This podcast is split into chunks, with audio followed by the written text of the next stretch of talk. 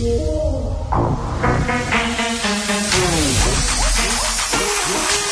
a une opinion sur tous les sujets. Pour elle, toutes les questions peuvent être posées. Cube, Radio. En remplacement de Geneviève Peterson. Vous écoutez Yasmine Abdel-Fadel. Bonjour et bienvenue à nos auditeurs. Bien contente de vous retrouver, de euh, remplacer Geneviève Peterson cette semaine. On va aller directement au point de presse du ministre Jean-François Roberge avec le docteur Horacio Arruda sur le point sur la rentrée scolaire. Euh, l'ensemble des décisions qu'on doit prendre, merci à vous d'être présente et présent aussi. La première chose à faire, c'est d'offrir nos voeux de bonne année quand même à tous les élèves du réseau scolaire, nos enfants qu'on aime tant, aux parents, évidemment au personnel scolaire, à tous les Québécois. Une année difficile, bien sûr, une année qu'on entreprend euh, dans une tempête, mais euh, une année qu'on veut placer sous le signe de la résilience ensemble. C'est important aujourd'hui de faire le point. Suite à l'annonce de la semaine dernière, annonce euh, qui a annoncé, en fait, qui a présenté le report de la rentrée en présence dans nos écoles sur une recommandation de la santé publique. C'est important d'exposer ce qui sera mis en place et ce qui est déjà mis en place pour le retour en classe le 17 janvier afin d'assurer évidemment la santé, la sécurité de tout le monde.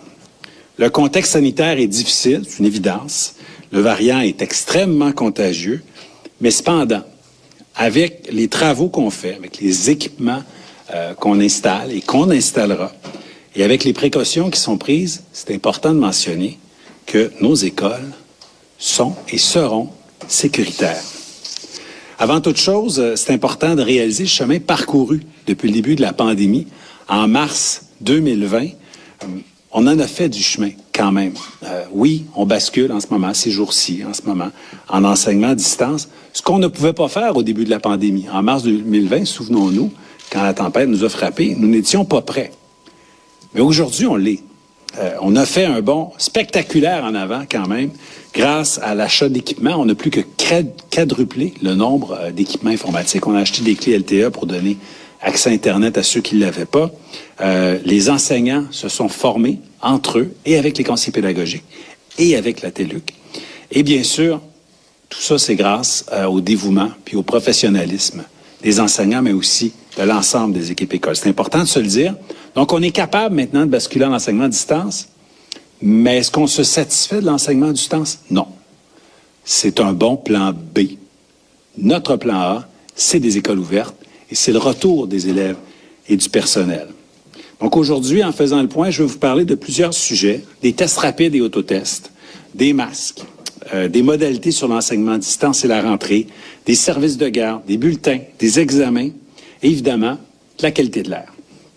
Donc d'abord, sur les tests rapides et autotests, euh, j'annonce aujourd'hui euh, que dès le retour en classe, le 17 janvier, euh, on amorcera une distribution à nos élèves du primaire et du préscolaire de plus de 3,6 millions d'autotests. En réalité, on recommence l'opération qu'on a faite en décembre en donnant à chaque élève une boîte de 5 autotest pour les élèves du primaire et du, secondaire. Ça donne plus de 3,6 millions. Et on va répéter une deuxième fois cette opération-là en février. Donc, en deux mois, on aura donné à nos familles plus de 7,2 millions d'autotests. Euh, je pense que c'est important de le, mentionner dans les semaines euh, qui vont suivre. Euh, ce sera quand même une grande opération. Et je sais que ça se passera bien. J'ai parlé ce matin avec les directions générales du, des centres de services scolaires qui sont bien sûr aptes à nous donner un grand coup de main dans cette grande distribution. Donc, quand un enfant présente des symptômes, il pourra être testé avant de l'envoyer à l'école et bien sûr, on ne l'envoie pas à l'école avec des symptômes. C'est important de mentionner euh, que les autotests, oui, ça facilite la vie de tous. Ça contribue surtout, je vous dirais, à prévenir la propagation et des éclosions en milieu scolaire. Donc, ça nous aide à garder les écoles ouvertes.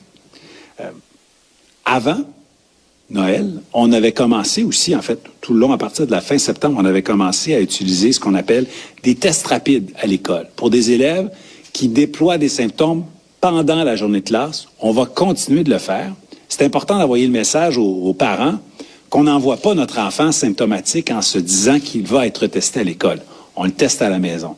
Mais quand des symptômes se développent en cours de journée, eh bien, on est capable de faire des tests rapides. Parlant de tests, euh, en ce moment, les enseignants, membres du personnel scolaire, euh, ne sont pas sur la liste prioritaire pour les tests PCR, mais je suis heureux de vous annoncer qu'ils le seront très bientôt, dès samedi, le 15 janvier. Euh, les membres du personnel scolaire pourront s'inscrire et utiliser les tests PCR à titre de travailleurs essentiels. Maintenant, sur le port du masque. Au retour, on va continuer de porter nos masques qu'on appelle les masques d'intervention euh, en tout temps dans notre réseau scolaire, donc dans les transports scolaires, dans les lieux communs, mais aussi en classe, évidemment, sauf lors de la période des repas. Une bonification importante, c'est que nous aurons davantage de ces masques-là euh, parce que on a appris au fil du temps que lorsqu'il devenait humide, euh, soit parce qu'un enfant euh, a très chaud ou il postillonne davantage ou revient du cours d'éducation physique, ces tests-là sont beaucoup moins efficaces. Et donc, on sera capable de ne plus se limiter à deux masques par jour au besoin. Les élèves qui en auront besoin d'un troisième, même d'un quatrième, même chose pour le personnel, pourront s'en prévaloir parce que nous serons mieux équipés et nous avons maintenant ces nouvelles informations-là. Donc, c'est un facteur de protection supplémentaire. Je vous ai parlé des masques, les masques bleus, les masques de procédure. Euh, on a vu plusieurs demandes de masques 95, N95. Euh, je sais que des enseignants en ont demandé, les syndicats euh, nous ont parlé.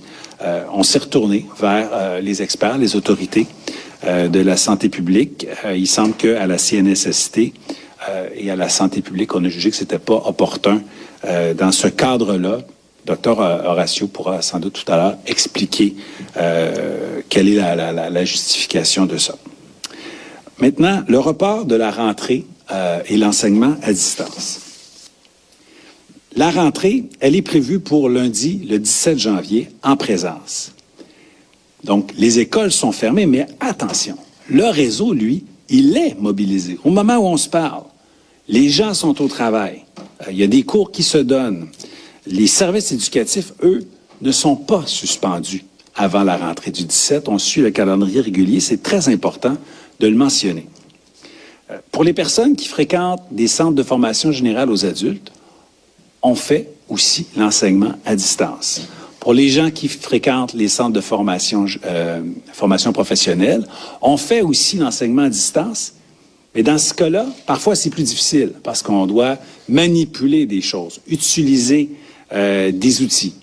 Donc, dans ces cas-là, quand on doit être euh, en atelier, en laboratoire, il y a des exceptions qui permettent de faire l'enseignement en présence, en centre, bien sûr en prenant toutes les précautions sanitaires nécessaires, donc pour les laboratoires, les ateliers ou même les évaluations qui, elles aussi, parfois exigent des travaux manuels, il est possible de se rendre en centre de formation. C'est important de le préciser. Lorsqu'on fait l'enseignement à distance d'ici au 17 janvier, il y a des balises qui sont importantes, qui sont bien connues dans le réseau scolaire, mais je veux simplement euh, les répéter, les expliciter.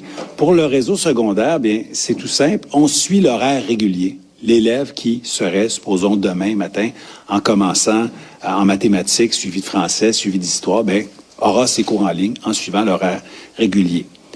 Pour le préscolaire primaire, on utilise les balises qu'on a données depuis il y a déjà 18 mois, en fait, à la rentrée de septembre 2020. On y va avec ce qu'on appelle les seuils minimaux de formation pour assurer euh, une équité, une cohérence dans le réseau. Je donne un exemple. Le réseau connaît bien ces balises-là, mais par exemple, en cinquième, sixième année du primaire, on parle de minimum de 13 heures par semaine d'enseignement direct en ligne, de cours en ligne. Euh, il y a aussi environ 7, heures et demie par semaine de travail autonome, de travaux qui sont donnés aux élèves pour qu'ils puissent poursuivre leurs apprentissages. Et les enseignants aussi ont des périodes de disponibilité où les élèves peuvent avoir accès à leur enseignant, mais pour un soutien personnalisé. Les services complémentaires, le coup de pouce de plus qu'on donne aux élèves à besoins particuliers lorsqu'ils sont à l'école, on continue de le donner en enseignement à distance. Donc, les élèves qui ont des besoins particuliers et qui reçoivent des services d'orthophonistes, euh, d'orthopédagogues, de psychoéducateurs, continuent de recevoir ces services-là, même en ligne. Maintenant, un mot euh, sur des ajustements qu'on a dû faire au premier bulletin pardon, et aux examens ministériels. Il y avait de prévu euh, pour certains élèves des examens ministériels en janvier Euh, ils sont repoussés, mais de quelques semaines. Donc, les examens auront lieu dans la semaine du 24 janvier et du 31 janvier. Le ministère rendra public un calendrier incessamment, mais je pense que c'est important de le dire pour les enseignants, les élèves et les parents que ça concerne. Donc, un report de deux semaines, 20 semaines du 24 et 31 janvier. Même chose pour le bulletin. Euh, qui devait être remis euh, rapidement en janvier, eh bien, on donne deux semaines de grâce et donc on permet la remise du premier bulletin au 11 février en tenant compte des périodes où il y a eu fermeture d'école, où il y a eu enseignement à distance. Je pense que ce sera bien apprécié des enseignants, mais aussi des élèves, évidemment, et des parents qui soutiennent leurs enfants. Sur les services de garde en milieu scolaire, euh, la première chose à faire, c'est de prendre conscience du fait que lorsque les écoles sont fermées, qu'on fait l'enseignement à distance, c'est exigeant pour tout le monde. C'est exigeant pour le personnel scolaire, mais je sais que c'est aussi très exigeant pour les familles, très exigeant même pour les employeurs. Donc, je veux vraiment remercier les parents et les employeurs de leur compréhension et de leur collaboration. On vit des temps qui sont difficiles. On doit prendre des mesures particulières. L'enseignement à distance, c'est bien, mais c'est pas parfait. Euh, et je sais qu'il y a des parents qui, lorsque euh, il y a de l'enseignement à distance, euh, eux aussi travaillent à la maison. Je veux dire que je comprends cette situation-là. Mais les services de garde sont ouverts en ce moment de manière prioritaire pour les travailleurs essentiels. Ceci inclut évidemment le travailleur de la santé, les enseignants et d'autres travailleurs essentiels. la liste est disponible sur le site du gouvernement. Il est possible que de manière exceptionnelle, pour accommoder un parent qui n'est pas un travailleur essentiel, euh, on puisse accepter euh, leurs enfants dans les services de garde. Mais c'est important de mentionner que les services de garde sont en priorité pour les travailleurs essentiels. Maintenant, euh, sur la qualité de l'air, sur la ventilation, les aérosols. On collabore évidemment avec les ingénieurs qui sont responsables du parc immobilier dans nos centres de services scolaires euh, mais on se fie aux avis des experts. Chaque fois qu'on prend des décisions pour des questions de santé, évidemment, on se fie aux gens de la santé publique, de leur équipe, de la CNESST et de l'Institut de recherche Robert Sauvé sur la santé et sécurité au travail, IRSST. C'est important de le mentionner. Le réseau scolaire, et je le sais pour parler souvent aux responsables, aux dirigeants, aux cadres, le réseau scolaire apporte une très, très grande importance, évidemment, à la santé et la sécurité de ses employés et des élèves.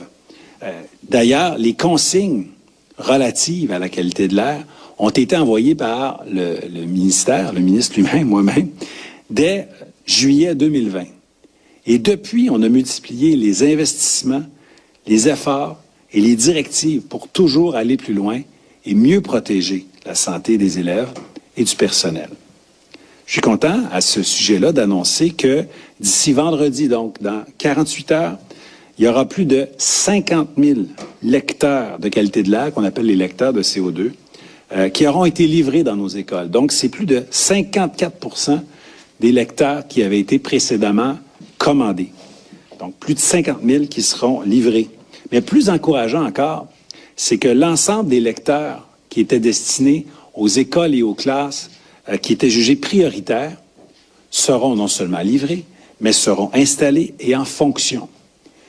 On parle d'environ 10% euh, des classes ou des écoles qui avaient été ciblées suite à des tests précédents.